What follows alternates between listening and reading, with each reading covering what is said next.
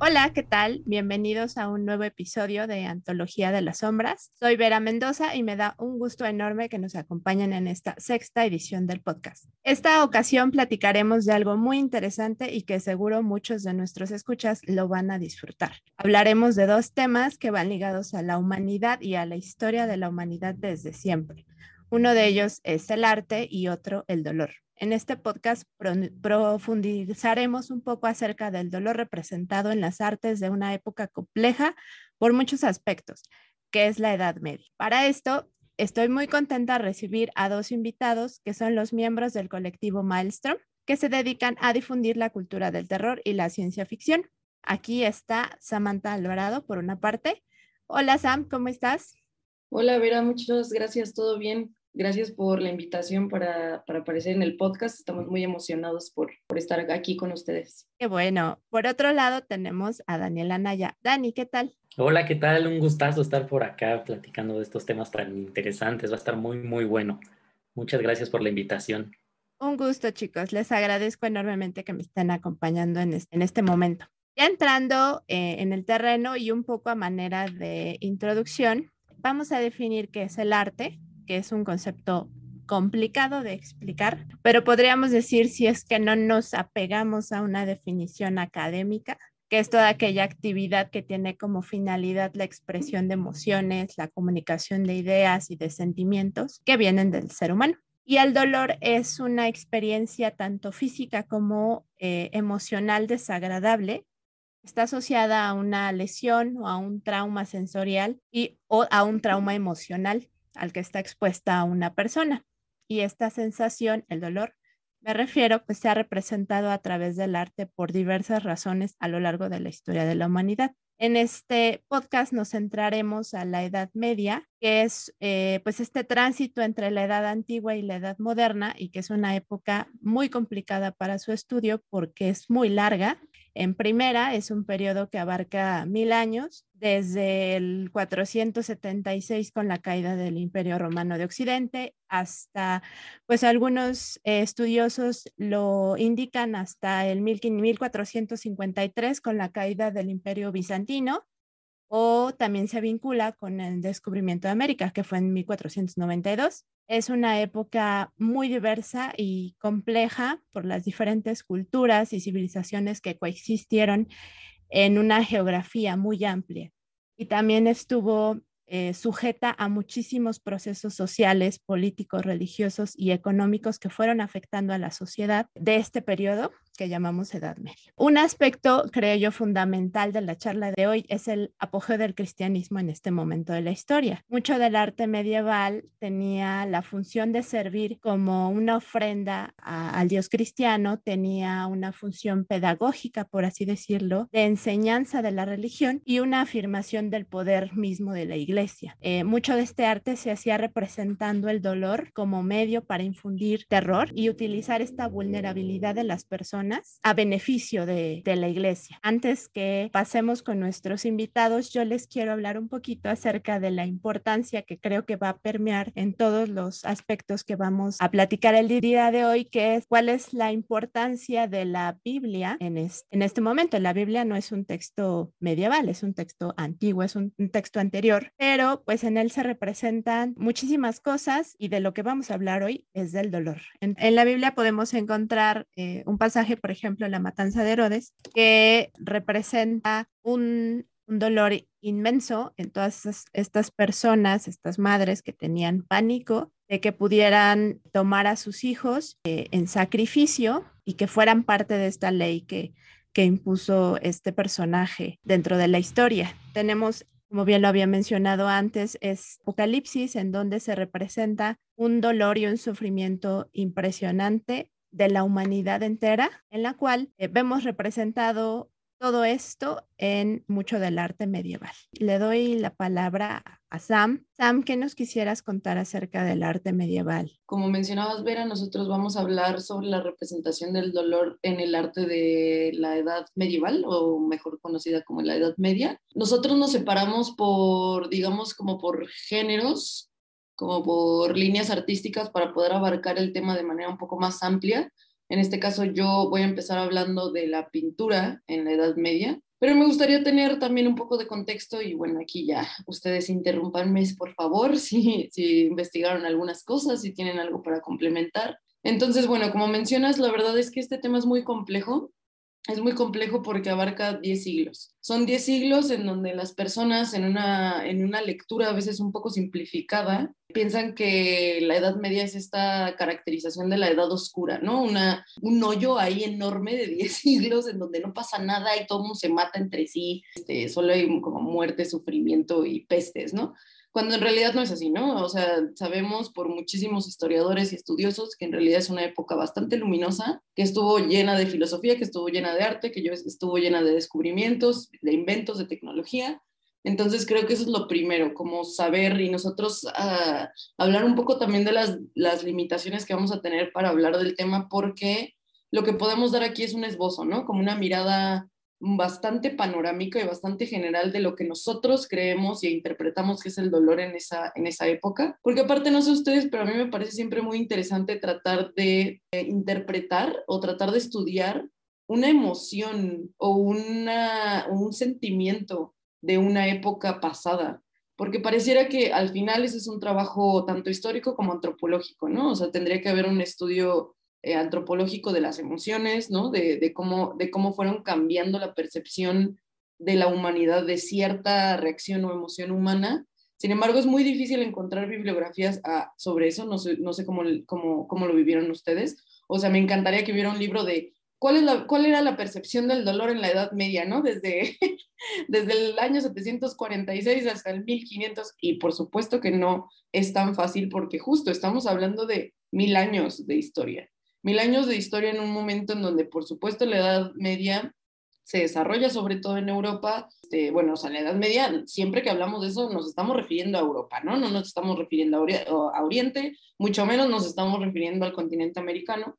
Entonces, es un momento en donde, como tú mencionas, la mayoría de los historiadores la identifican a partir de la caída del Imperio Romano. Y lo que pasa a partir de la caída del Imperio Romano son las épocas que podemos considerar como paleocristianas, ¿no? Como el, no es, el, no es exactamente el inicio del cristianismo, pero pues sí es el inicio de un poco de, de la expansión y de la colonización que tiene el cristianismo a, partir de toda Europa, sobre todo como el paso a regiones como pueden ser las consideradas celtas, ¿no? Es decir, al norte, qué pasó eh, con la llegada del cristianismo a lo que hoy consideramos que es Francia, España, eh, Alemania, ¿no? que consideramos que son como la parte central de Europa. Entonces, bueno, no nos vamos a poner a dar justo una clase detallada de historia de la Edad Media, porque no tenemos la oportunidad, pero vamos a hablar que es una época convulsa, de un montón de movimiento, donde probablemente lo más importante son los cambios de paradigmas ideológicos, como es la adopción del cristianismo, se da todo el movimiento de las cruzadas, tenemos también eh, un cambio de panorama bastante fuerte en cuanto a la adopción o a la recuperación de las filosofías clásicas, específicamente la de Aristóteles y la de Platón. Entonces, lo que sucede también es que muchas de las personas que estudian la Edad Media, para que sea más fácil como visualizarla, la dividen en etapas.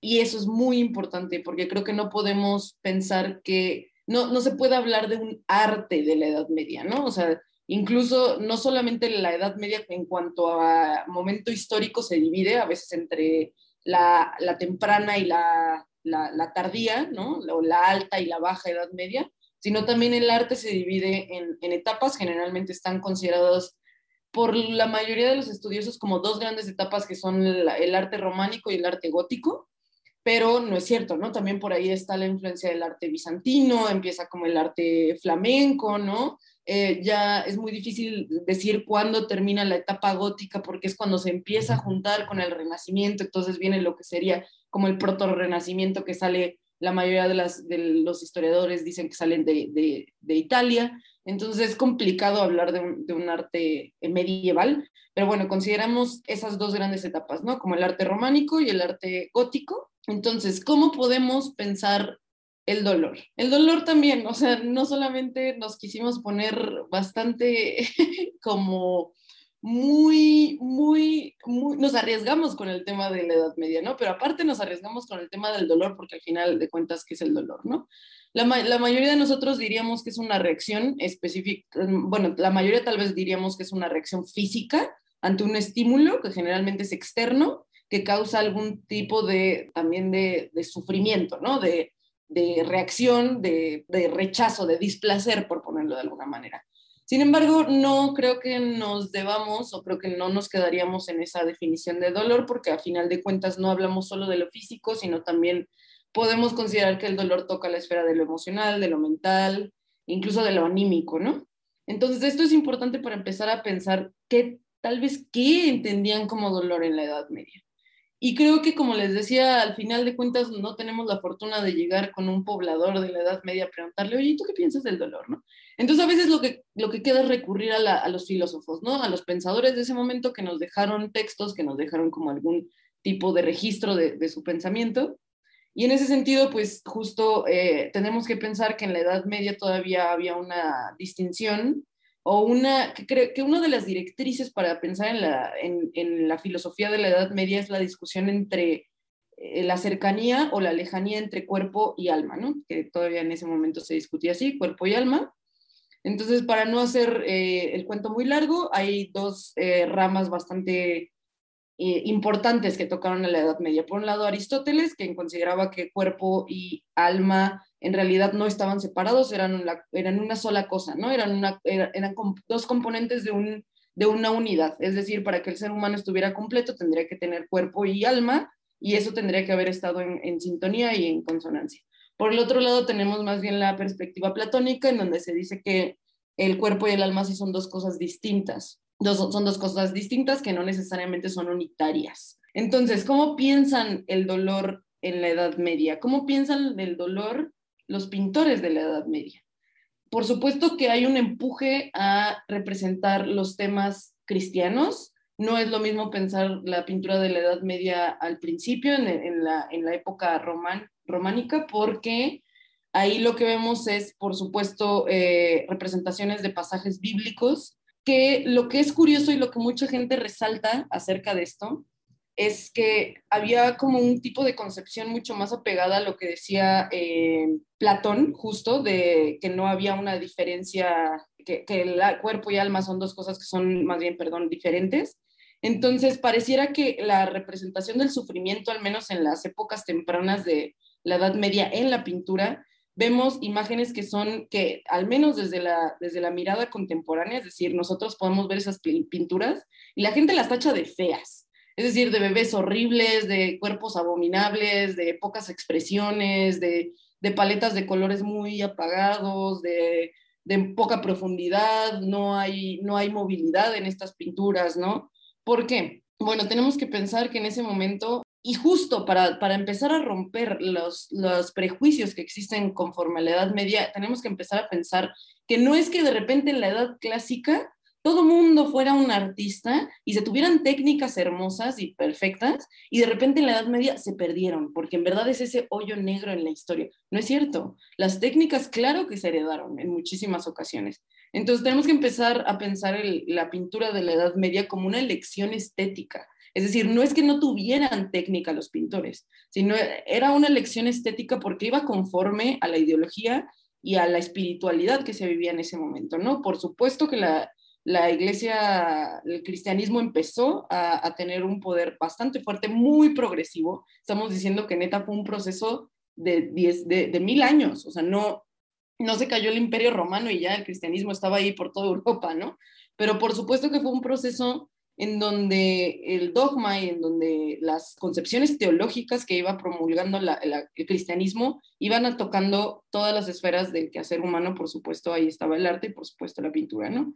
Entonces tenemos un, arte que es bastante mm, rústico, dirían algunas personas, pero no, en el fondo no es un, un arte rústico, sino los artistas que incluso es curioso pensar que en ese momento no se consideraban artistas. Es decir, los pintores de la Edad Media que generalmente eh, representaban arte sacro, es decir, arte que tuviera que ver con el cristianismo, el cristianismo promulgaba que no eran creadores, no existía la concepción de un ente creador, artista, eh, con, con, con, tal vez inspiración, ¿no? Con un don que las demás personas no tenían. No es cierto. El talento de las personas era puesto con, o sea, como al servicio de la divinidad. Entonces, simplemente los artistas eran como una especie de medio o de artefacto para plasmar aquello que, que, la iglesia, que, que, Dios quería representar, ¿no? Entonces, en ese caso también es muy interesante pensar que más bien al principio de la Edad Media el arte, la pintura específicamente, se volcó en una cuestión que podemos pensar más expresionista, es decir, no estaban preocupados por eh, representar la realidad, no era un arte realista, no estaban preocupados por las proporciones humanas, por colores, ¿no? En el sentido de decir que se parezca exactamente, ¿no? Lo que después será el renacimiento, ¿no? Como las formas humanas en su máxima expresión, el, el, estudio anatómico del cuerpo. Aquí no, aquí en realidad lo que, lo que necesitaban era que la pintura en su solidez, en su plenitud, en su carácter de, de casi mancha, y por mancha no me refiero a que no tuviera técnica, sino más bien que era un, era un arte como, como directo, como duro, ¿no? Ahí está, ¿no? No hay, no hay una cuestión de, de, de, vamos a representar la perfección, sino vamos a representar en su estado más casi brutal la escena que queremos decir, ¿no? La escena que queremos mostrar.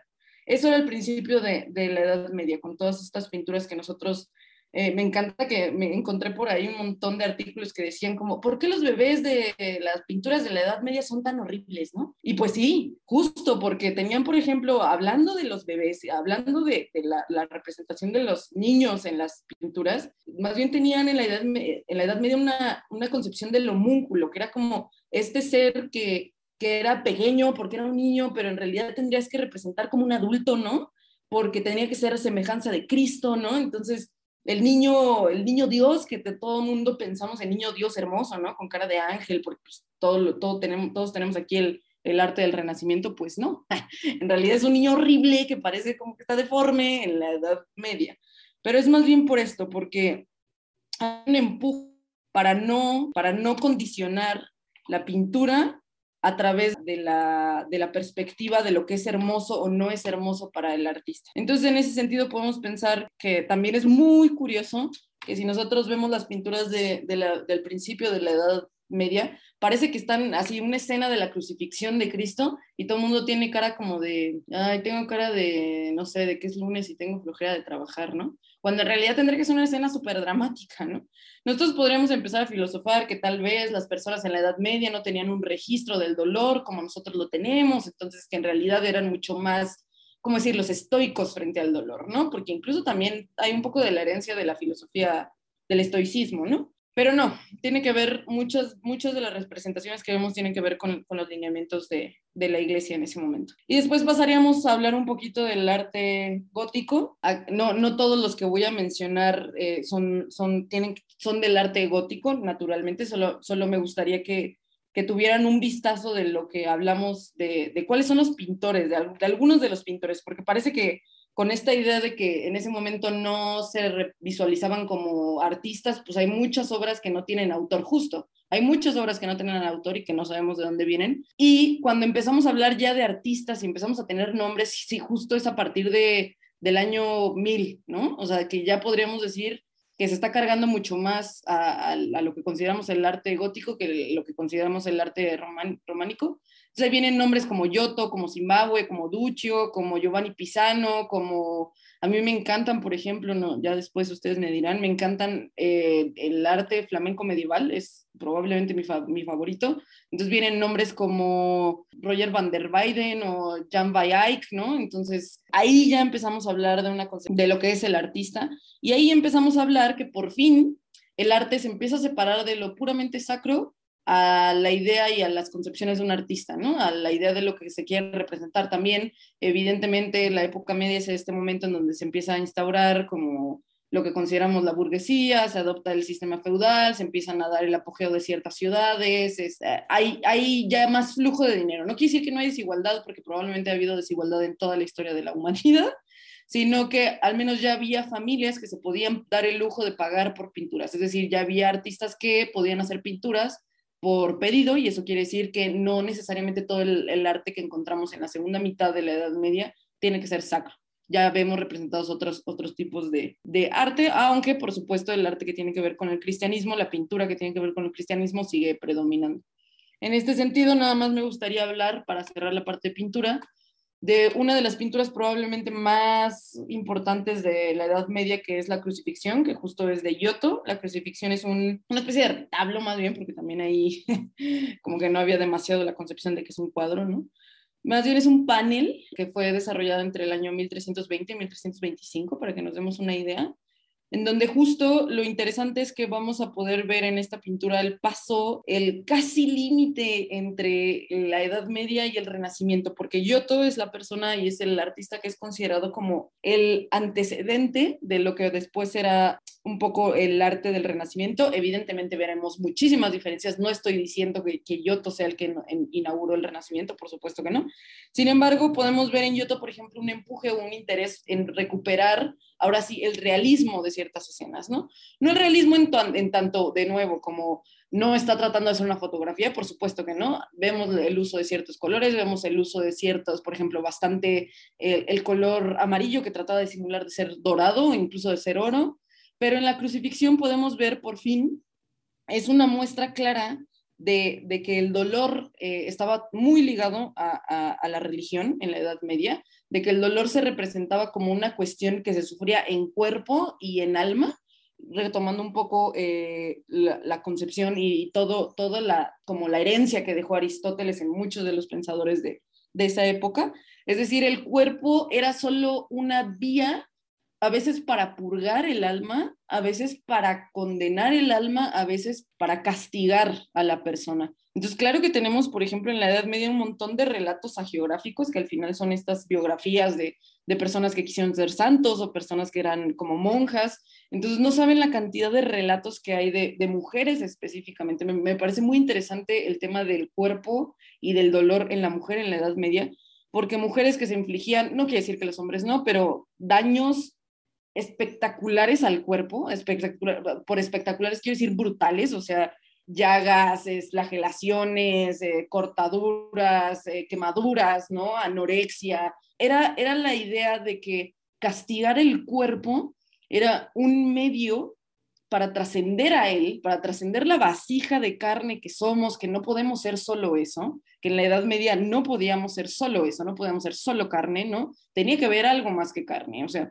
entonces eh, el cuerpo como un medio para simplemente purgar ahí los pecados del mundo y poder trascender como alma. Y esto lo vemos en muchísimas de las pinturas de la Edad Media, justo también en esta de la crucifixión de Giotto, porque al final estamos viendo la escena de final de, la pasión de Cristo. Entonces hay una, hay una cuestión de mujeres y hombres sufriendo hacia alrededor, viendo el cuerpo de Cristo, pues siendo ese desecho que al final fue, pero trascendiendo, eh, trascendiendo como, como Dios, ¿no? Como, como el, cuerpo que no solo es cuerpo, sino que va más allá de eso. Entonces, un poco este es el, un panorama muy general de la pintura de la Edad Media. No sé si quieran pasar a otra de las artes que vamos a tocar. Muchas gracias, Sam. Y sí, como tú dices, la verdad es que la Edad Media es un, es un periodo complicado de estudiar, como ya lo había dicho, no solo por, por el tiempo que estamos nosotros tomando, sino por todas las civilizaciones y la conexión de estas civilizaciones con otras civilizaciones a lo largo de todo este periodo y el conjunto de artes y de eh, ideas que empezaron a mezclarse es impresionante. Entonces es, muy complejo y como bien lo dices, mucho del arte pictórico medieval representa eh, esta cristiandad que llega y que se apodera y que empieza a crecer a lo largo de todo este tiempo y no representa solamente eh, más que esta parte religiosa de la, de la Edad Media, porque como tú bien lo decías, nosotros no sabemos cuál era, cuál era la posición de las personas en la Edad Media ante el dolor, pero pues sí sabemos que la mayoría de la población era campesina y que tenían literal que sobrevivir a, más allá de los 30 años, o sea, no era la esperanza de vida que tenemos ahorita, no eran las condiciones de vida, cuántas enfermedades no azotaron la época, eh, o sea, era, era una carrera contra la muerte impresionante, entonces eso no lo iban a representar, ¿no? Y ahí eh, podemos ver una, una fiel pintura de lo que pudo haber sido el dolor. Dani, ¿tú qué piensas? Cuéntanos. ¿Y qué otra arte nos vas a, a relatar hoy? Me parece súper interesante esta concepción del dolor y sobre todo pues esto que ya comentaban antes, ¿no?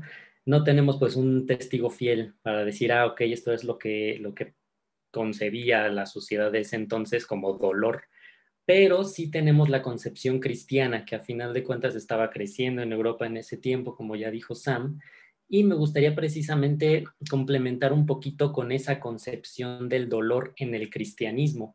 Tal vez nosotros ahorita en esta época, en este país, podríamos concebir el dolor como una forma fatalista, ¿no? Como una forma de tolerar lo que no podemos evitar.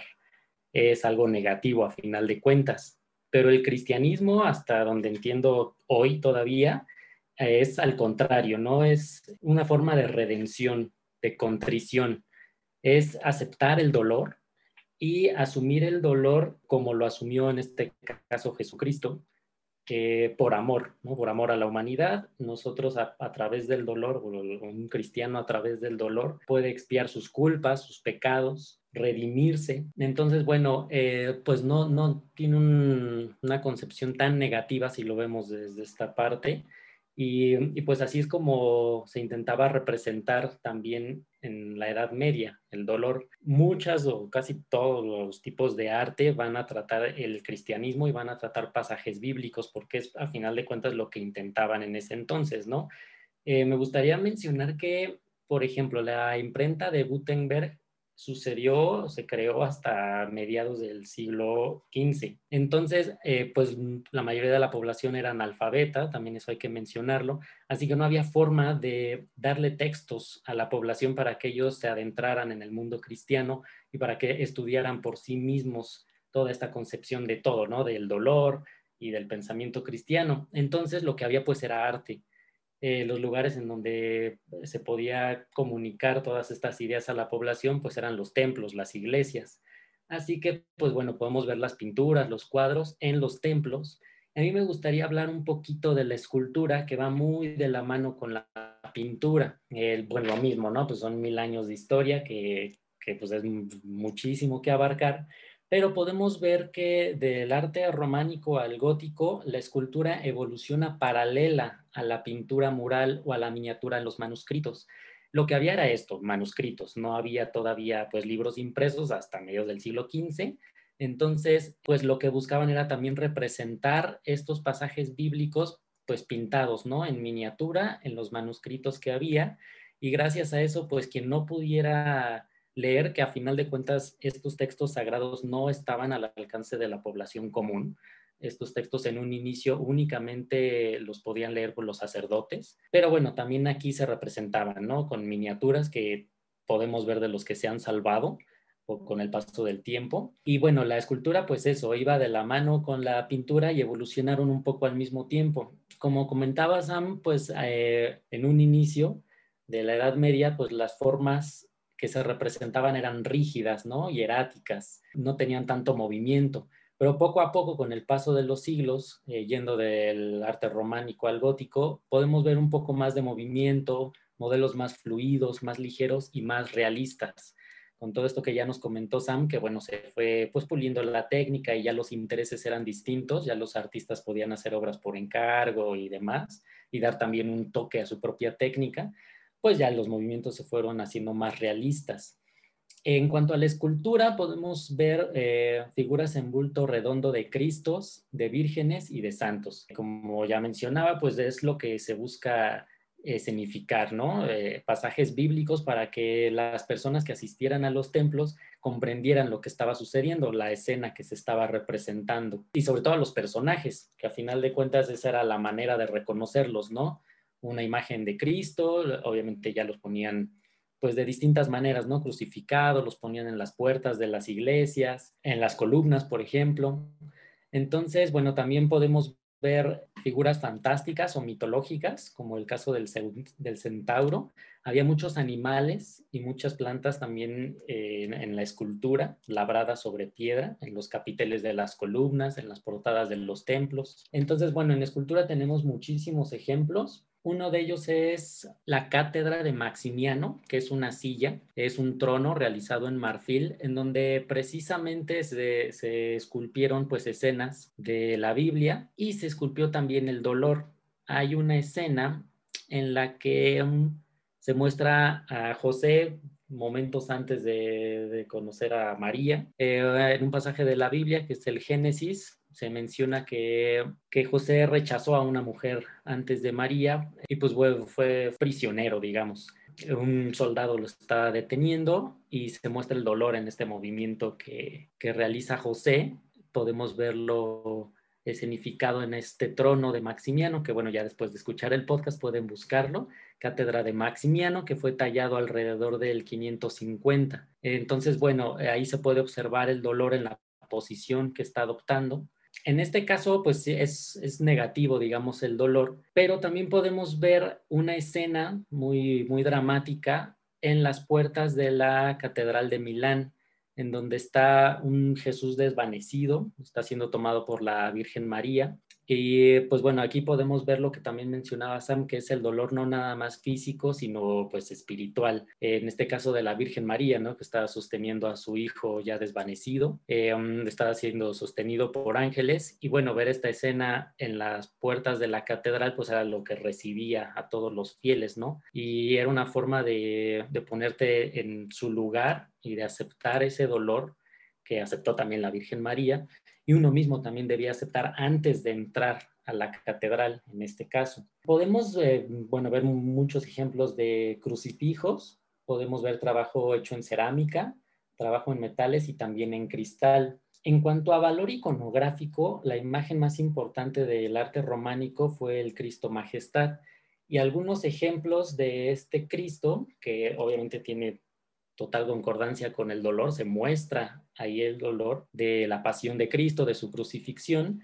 Eh, lo pueden buscar, por ejemplo, en la Santa Faz de Luca, en la Catedral de Milán, como ya mencionaba, en el Cristo de Mijarán y en la Majestad de Badló. Estos, eh, estas imágenes las pueden buscar en internet y todas ellas fueron hechas durante este periodo de la Edad Media. Entonces, bueno, eh, vemos que va, hay mucha madera tallada, hay trabajo en puertas, hay trabajo en metal y pues hay un trabajo más detallado. Ahí se va a mostrar el dolor con la posición de, los santos, de, la Virgen, de Jesucristo, y así es como se, se reflejaban para los fieles, para que ellos comprendieran lo que estaba sucediendo y tuvieran pues a primera vista estos ejemplos del dolor que estaba sintiendo todos los personajes que están en la, en la Biblia, una manera directa de mostrárselos a ellos. Eh, pues no sé si quieran que continuemos con un poquito más de, de literatura, de otro tipo de artes. Y muchas gracias, Dani. Sí,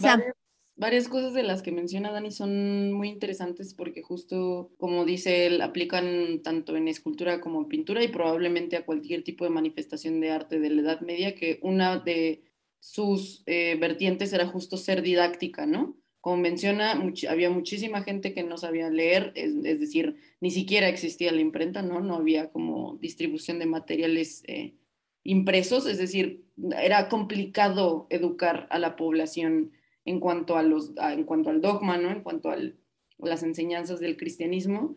Entonces, justo creo que es muy interesante pensar que una, una medida de aleccionadora al respecto era la representación del sufrimiento en pintura, escultura y otras artes, justo como de manera de llegar a la población un poco para decir, y sin simplificarlo, ¿no? O sea, sin tener una visión simplista al respecto, pero un poco para decir, pues fíjate lo que te puede pasar a ti, ¿no? Como, claro que había muchísimas representaciones del infierno, había muchísimas representaciones también de, del purgatorio, de la crucifixión, de, de la pasión de Cristo, para decir justo, ve lo que puedes tú pasar si no, si no sigues las enseñanzas, o mira lo que alguien hizo por ti, ¿no? Como mira de qué manera alguien sacrificó el cuerpo y puso el cuerpo en dolor eh, para salvarte a ti. Entonces, por supuesto que la idea de dolor en ese momento debió haber sido de cierta manera una cuestión de...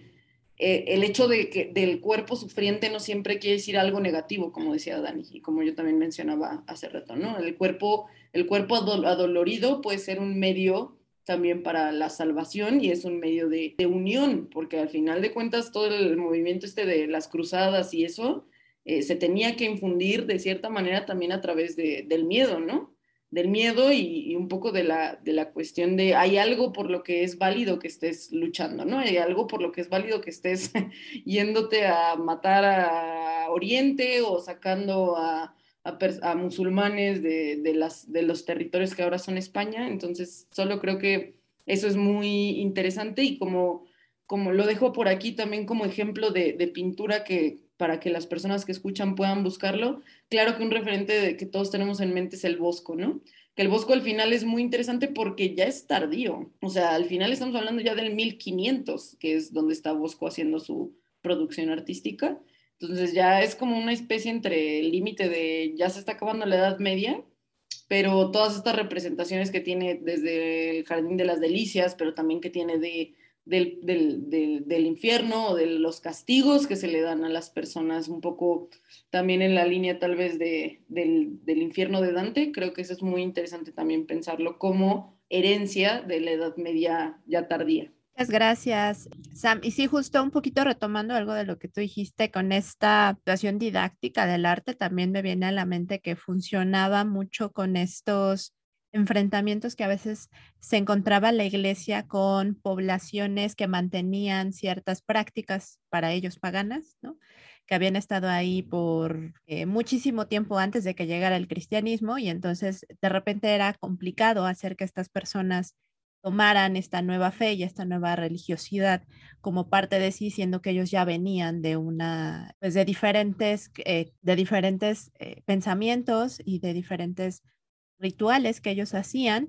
Entonces, eso también eh, creo que ayudó mucho a, de alguna manera, a educar a estas personas para su bien, en como ellos lo pensaban, como esta como esta iglesia pensaba que era lo mejor para esas personas. Pero bueno, de ahí yo les voy a hablar un poquito acerca de literatura y pues bueno, ya no, no hace falta repetirlo, es una, un periodo complicado en el cual hubo eh, diferentes diferente producción literaria, sobre todo religiosa, como ya lo hemos mencionado, eh, que solamente eh, tenía, a la cual solamente tenían acceso eh, cierto tipo de personas porque la mayoría de la población, como ya lo dijo Dani, era analfabeta y no conocía el, el latín.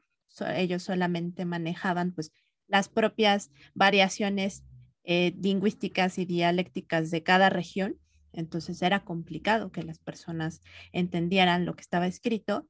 Poco a poco, a lo largo del, del, periodo, pues se fueron escribiendo cosas en diferentes, eh, lo que ahora llamaríamos idiomas, que en ese momento no podríamos llamarlo de esa manera, pero bueno, lo que en, en, en su momento llegó a ser un idioma, pero pues en, un, en, en cierta parte temprana, pues no fue así, solo fueron escritos en latín y también hubo una producción de todas estas, todas estas producciones literarias eh, de alguna manera paganas que estaban más cercanas como a estos cantares, a estos poemas épicos y a estos cantares de gesta, como tenemos eh, Wolf, tenemos el, eh, el, cantar de los nivelungos, tenemos el cantar del mío Cid, eh, en donde también de alguna manera se puede representar el dolor como todo este proceso que vivían los protagonistas para llegar a ser personajes, los grandes personajes que, que, son, todo este camino que tenían que recorrer, todos estos sufrimientos, todas estas guerras, todos estos eh, enfrentamientos que tenían que pasar para poder llegar a ser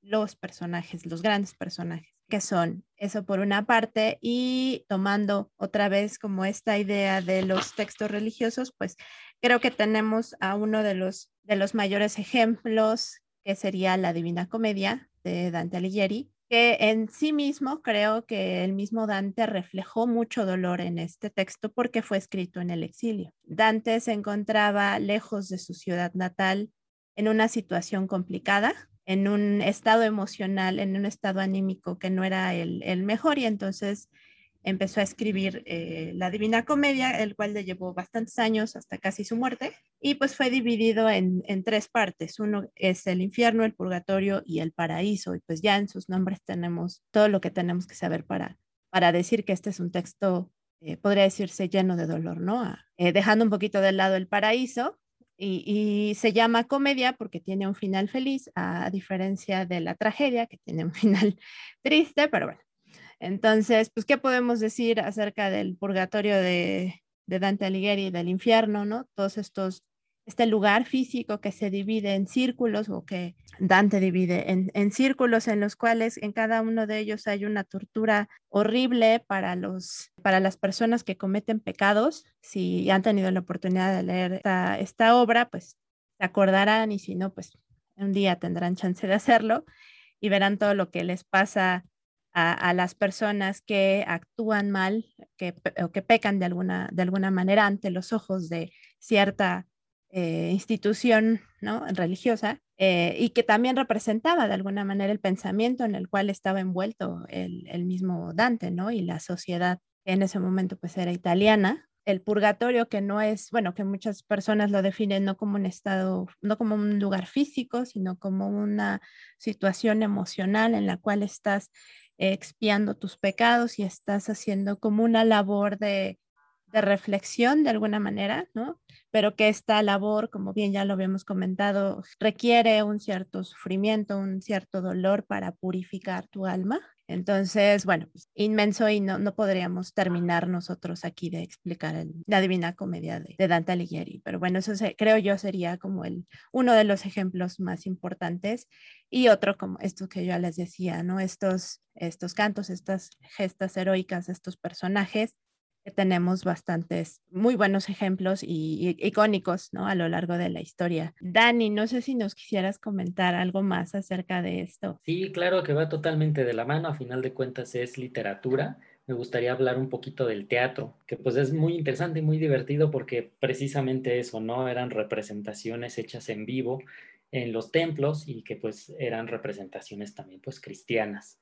Eh, hay un par de representantes que me gustaría mencionar. Uno de ellos es francés, es Rutebeuf, que es como el máximo representante, uno de los máximos de la Edad Media, en esto en Francia.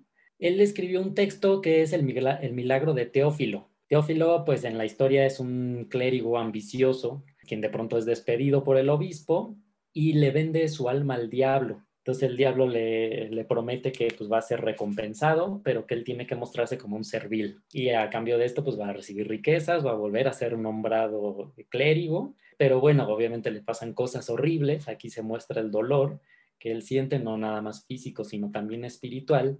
Y al cabo de siete años, que siete años siempre es un número importante ¿no? en la concepción cristiana, eh, la Virgen interviene para salvar su alma es interesante mencionar que los textos en general de Rutebeuf se inscriben en la tradición de la sátira. No eran textos tan rígidos. En este caso, bueno, se representaban y pues era también un poco para que la gente se riera, para que la gente asimilara de forma más amable esta concepción cristiana y no nada más con castigos. Sí se representaba el dolor, pero con sátira. Entonces, bueno, este es curioso reconocerlo, es curioso observarlo para saber que eso, ¿no? Que no nada más era dolor, sufrimiento y tragedia, sino que también se valía la risa y también se valía contemplar el dolor desde la diversión. Eh, y también pues era una intención pedagógica, didáctica, proporcionaba a los espectadores una lección moral creo que eso todavía lo podemos ver, ¿no? En nuestras comedias de hoy día, que pues sí, a través del sufrimiento, del dolor, nos podemos divertir y aprender al mismo tiempo. También quiero mencionar que el gusto por lo patético es muy típico de la época. Entonces esto se vio reflejado en estas obras de teatro de Rutebeuf y hacía destacar preferentemente los sentimientos del dios hombre, ya se comenzaba a ver un poco a Jesucristo como un ser humano también, no solamente como una divinidad, que esto ya lo veremos a lo mejor hasta el Renacimiento, ¿no? Ya plasmado como tal en el arte, pero ya, ya empezaba este dramaturgo a, ponerlo en sus obras. Y bueno, me gustaría mencionar también una obra de un poeta español que se llama Gómez Manrique, eh, que son las lamentaciones hechas para Semana Santa en donde él sí pone como tal al final pues la tragedia que está sufriendo la Virgen María y esto en la tradición de la elegía fúnebre medieval son coplas dialogadas que pues dan a entender el sufrimiento por el que está pasando, la lamentación que está pasando la Virgen María y bueno, esto sí en un tono súper trágico en donde se muestra el dolor espiritual, ya no a manera de sátira, sino totalmente de elegía, algo más solemne. Y pues, pues ya con eso me gustaría cerrar un poquito esta parte de literatura Y pues nos quedaría saber un poquito de música, qué pasaba con, con la representación del dolor en la música. Cuéntanos, Am. Ay, qué difícil. Bueno, es que voy a tratar de ser también súper breve porque el tema de la música pues es todo un tema, ¿no? En la Edad Media. Al parecer, mucha gente tal vez creería que no, ¿no? que en realidad no, no, no era tanta, tanta show de la música, pero sí, sí había. ¿Qué pasa? Podemos dividir, así como hemos visto, que creo que todos, es curioso que todos hemos llegado a, ese, a esa conclusión hablando de diferentes artes, que podemos hablar de la música también en dos grandes rubros. Una, una, la música que tiene que ver con lo sagrado, con lo sacro, con la iglesia, con el cristianismo, y la música que no, que más bien retrata la vida cotidiana, que habla de las cuestiones que viven más los pobladores, de las cuestiones que se viven en las ciudades, en los feudos, entonces, empezando con la música eh, sacra, tiene una tradición bastante vieja que se remonta a la antigüedad. Eh, retoman un, montón de cosas de lo que se hacía en Grecia. Sin embargo, en Grecia y en Roma después había una, característica que es, eh, que es diferente al principio de la Edad Media en música, que es se utilizaban instrumentos. Al, menos cosas como los aulos o la cítara se, hacían para representar algunas escenas en, en la antigua Grecia Después en Roma retoman algunos de, los instrumentos que se utilizaban en Grecia. Sin embargo, cuando empezamos a hablar del paleocristiano, de los primeros cristianos, que eran estas personas que todavía en la época, un poco antes de que se cayera el imperio romano, todavía después de eso, son personas que se tenían que esconder. Es decir, los cristianos en algún momento es curioso pensarlos, que sí hubo un momento en la historia en donde eran perseguidos y asesinados como en muchísimos otros eh, años fueron los judíos, por ejemplo, ¿no?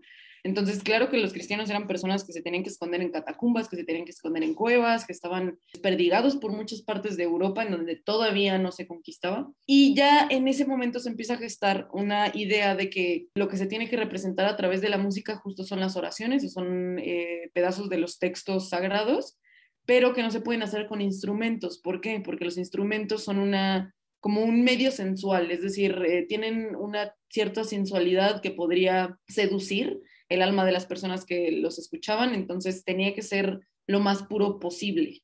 Esta es como la, idea, la protoidea que nos lleva a pensar en, cómo se después lo que, lo que se conocen como cantos gregorianos. Pero bueno, antes de llegar un poco a los cantos gregorianos, eh, los primeros eh, himnos o los primeros cantos justo están retomados de los salmos que están inspirados en los ritos judíos, es decir, lo que después fue la música cristiana, por supuesto que se inspiró también bastante de, de los salmos y los ritos judíos, y la iglesia primitiva tomó de la liturgia, la liturgia hebraica la modalidad de la salmodia, que es decir, la salmodia es la recitación cantada de los salmos de David. Entonces, esto es lo que se pone en juego para que en el año 313, que es cuando Constantino reconoce los derechos de los cristianos, es decir, se, dejan de, perseguir, entre comillas, pero bueno, oficialmente la ley dice que se dejan de perseguir, eh, la iglesia romana empieza a unificar el culto entonces ese momento en el 313 es cuando ya hay una iglesia que más o menos se va unificando y que puede decir, estos son los criterios definitivos para lo que sí se, es la, la práctica religiosa y lo que no es. Y tuvieron que pasar muchísimo tiempo, imagínense todo el proceso que tuvo que haber pasado la, el cristianismo para que en el año 1313 Juan Crisóstomo, que es un clérigo cristiano, que era el patriarca de, Constantinopla, es decir, en su momento fue el jefe de, bueno, el que estaba a cargo, el, emperador de Constantinopla, comentó que para la música cristiana no hace falta una cítara, ni un salterio, ni ningún otro instrumento musical, pues tú mismo puedes convertirte en instrumento crucificando tu carne. O sea, imagínense la idea que se tenía y ahí podemos ver, o sea, es, indivisible la idea del dolor y del sufrimiento también de la música, ¿no? O sea, el, de la música al menos sacra. En este momento es una cuestión de también tu carne, es decir, el, simplemente el hecho de la carne puesta a disposición de los textos sagrados tiene que crucificarse y tiene que ser doliente para poder representar aquello, eh, para representar cantado aquello que nos dicen los textos sagrados. Entonces, esto es muy, muy interesante. Pasamos a los cantos gregorianos, que los cantos gregorianos es básicamente en lo que desemboca toda esta cuestión. ¿Por qué se llaman cantos gregorianos? Se llaman cantos gregorianos, generalmente se dice, que en realidad no hay una historia mucho más profunda, pero bueno, no tenemos tiempo, por Gregorio I el Grande, que, ocupó la silla en, en la Roma desde el año 590 hasta el 604. Entonces, por eso de, Gregorio I se, toma el nombre de gregoriano, que es un canto litúrgico a una sola voz, que siempre es identificado con la, con la música clásica, y se trata de, un, de la evolución del canto romano. Este tipo de canto, como les decía, no tiene ningún acompañamiento musical, es básicamente lo más importante de, los cantos gregorianos es el texto. Es decir, y esto es muy interesante, así como comentaba que en la, en la pintura, y podemos ver, también que en la escultura, que en las otras, en el teatro, en el teatro un poco más tal vez, pero en el canto, en el canto gregoriano tampoco hay una concepción del artista, es decir, el artista no se está poniendo en juego para, para, mostrar sus habilidades y, por, y, y, a través de su inspiración como rendir homenaje a Dios, ¿no? Para nada. Hay una concepción más bien de que las, eh, o sea, el canto gregoriano tiene que ser algo sobrio, tiene que ser algo lúgubre, y por eso creo que incluso lo, lo asociamos muchísimo a, a, cuestiones que tienen que ver con el horror, ¿no? O sea, yo pienso en cantos gregorianos y me da así como, creo que la gente nos da así como, como que no está tan chido, o es algo extraño de, de, de, escuchar últimamente, o incluso, pues por supuesto que se retoma por muchísimas bandas, yo creo que sobre todo de metal, ¿no? Es un, es un canto que, que tiene que ver más con la palabra, con la palabra de, de, de Dios hecha, hecha materialidad, ¿no? Y esa materialidad muchas veces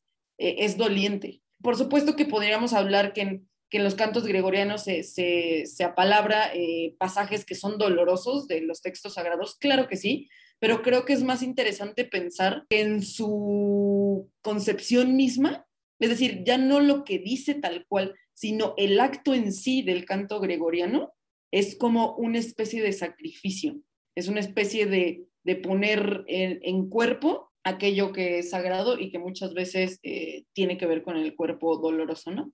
Eso por un lado. Por el otro, la música profana, que estamos hablando de, muchos sabemos, de nómadas, de juglares, de saltimpanquis, de trotamundos, ¿no? De personas que son, que en realidad, eso, todos los que acabo de decir son los que eran considerados como de baja reputación, porque en realidad los que sí eran considerados como las personas que compusieron este tipo de música son los trovadores.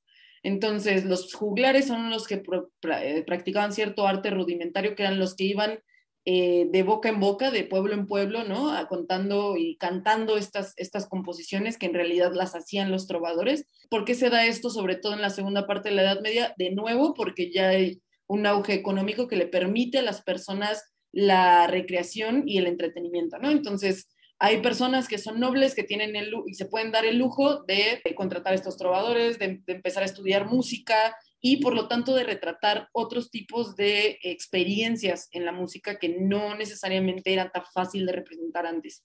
Entonces, por supuesto que se hablan de temas pintorescos, se habla de, de la vida en las ciudades, de cosas así, pero también se representa el dolor, por supuesto, en cosas como pérdida en las cruzadas, las muertes, la destrucción de las ciudades, las pestes, que podemos hablar de la más grande, que es la peste negra o peste bubónica, ¿no? Que asoló con, el, creo que con 20 millones de personas en Europa en solo dos años. Entonces también hay una dimensión de, de la música profana, por, por, decirlo de alguna manera, la música que no estaba del lado de sacro, que eh, tiene un empuje a representar estas cuestiones que podríamos decir que son sociales o incluso cuestiones que tienen que ver con el dolor subjetivo. Por ejemplo, eh, uno de los temas más caracterizados era el del amor cortés, o el amor cortesano, que es este tipo de, de, idea del amor en donde la mujer está un poco como idealizada y es una especie de amor platónico en donde yo no accedo a ella, pero sufro, ¿no? Por, eso, por ese amor que, es, que, no es o sea, que no puedo conseguir. Ese tipo de sufrimiento también es representado por este tipo de música. Entonces, creo que a grandes rasgos así podemos pensar la música de la Edad Media. Muchas gracias, Sam. Y pues bueno, nos encantaría quedarnos a platicar horas acerca de este tema, pero pues, lamentablemente no tenemos el Bueno, podríamos tener el tiempo, pero tal vez la atención de nuestros escuchas y ya tenemos que ir cerrando. Eh, algunas últimas palabras que tengan Sam y Dani que nos quieran decir acerca de su la reflexión que ustedes tuvieron al, leer acerca de este tema. Claro, me, me encanta esto de ponernos en el lugar del otro lo mismo que está sucediendo ahorita afortunadamente con el Internet, ¿no? Que podemos ver series de muchos países. Fue la experiencia que yo tuve ahorita con ponerme en el lugar de las personas de la Edad Media, cómo es que concebían ellos el dolor y cómo es que se enfrentaban a pues una idea nueva cuando recién llegó el cristianismo y, cómo concebían ellos el dolor antes de ver estas escenas y al, tenerlas representadas, ¿no? De frente, un Cristo así como, como lo vemos en la puerta de la Catedral de Milán, que son eh, imágenes fuertísimas, cómo lo ve una persona por primera vez, ¿no? Y cómo te identificas con ese dolor. Entonces se me hizo súper interesante eh, contemplarlo a través de distintos tipos de arte, desde la música, la escultura, la pintura, la literatura, que es a final de cuentas como conocemos el mundo todavía. A final de cuentas eh, estamos en contacto con sentimientos muy distintos de distintas culturas a través del arte, a través de la música, de la escritura. Entonces, agradezco muchísimo este espacio, eh, la reflexión que hemos tenido hoy, la charla ha estado buenísima. Y pues gracias, gracias por escucharnos, gracias por tenernos aquí. Dani. Pues un poco también eh, lo de Dani. Ay, sí. Eso típico que dices como yo también, ¿no? Copy paste. Por dos, no, no es cierto. Me hace pensar que siempre decimos y que es muy, ya un poco como cliché esta frase de el dolor es universal el dolor, es universal, por supuesto, en la dimensión de que muchos filósofos y, personas comunes y corrientes como yo pensamos que el sufrimiento sí es este, una parte casi inherente de la existencia humana, ¿no? Entonces, en ese sentido es universal, en el, en el pensar que el dolor es una experiencia por la que todo el ser humano va a pasar, incluso desde el primer momento en el que pisa este planeta, pero o no pisa, sino más bien nace y respira en este planeta. Sin embargo, también es muy eh, interesante siempre pensar que el, sufrimiento y el dolor, así como muchas otras emociones y experiencias humanas, también tienen que ver con una construcción ideológica y que está determinado por ciertas eh, directrices como socioculturales, económicas, eh, espaciotemporales, ¿no?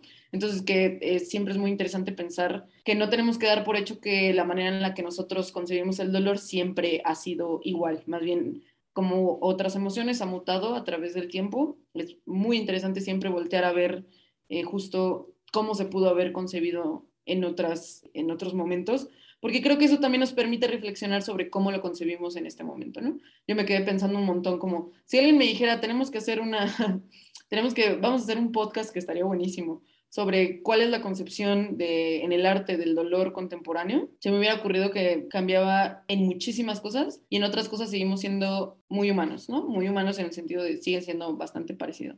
Entonces siempre esa distancia creo que es muy fructífera, creo que te deja reflexionar ciertas, de ciertas cosas muy, muy importantes, ¿no? Como para entender no solo el pasado, sino para entender el presente. Claro que sí, pues hay que hacer de esto, de el arte y dolor, toda una serie en diferentes, épocas para seguir trabajando. con muchísimo gusto lo seguimos, haciendo, lo seguimos haciendo y pues sí, yo me quedo con esta idea de que pues el arte en sí no debería de tener un, una meta, pero pues para en muchas épocas y todavía en, este momento pues sigue, sigue teniendo cierta, cierto uso. Ya lo vimos, ¿no? En la Edad Media, cuál fue su, su uso didáctico y su uso para infundir eh, miedo, terror tal vez, ¿no? Para, para enseñar a las personas una nueva religión, pues que si el, el dolor está ahí, es humano, porque es del humano y está inherente y no se puede despegar de, eso de ninguna manera, porque igual y eso nos quitaría humanidad, no lo sé. Entonces, pues muchas gracias chicos, les agradezco eh, que hayan aceptado la invitación y pues esperemos que pronto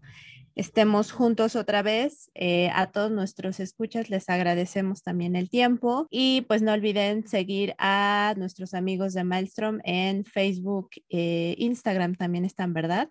y, y Twitter. y Twitter. Ah, perfecto. Y pues no olviden seguir Antología de las Sombras, que estamos en Facebook y en las, en las diferentes plataformas, en Spotify y en iBox. Nos pueden escuchar. Muchísimas gracias y nos vemos la próxima.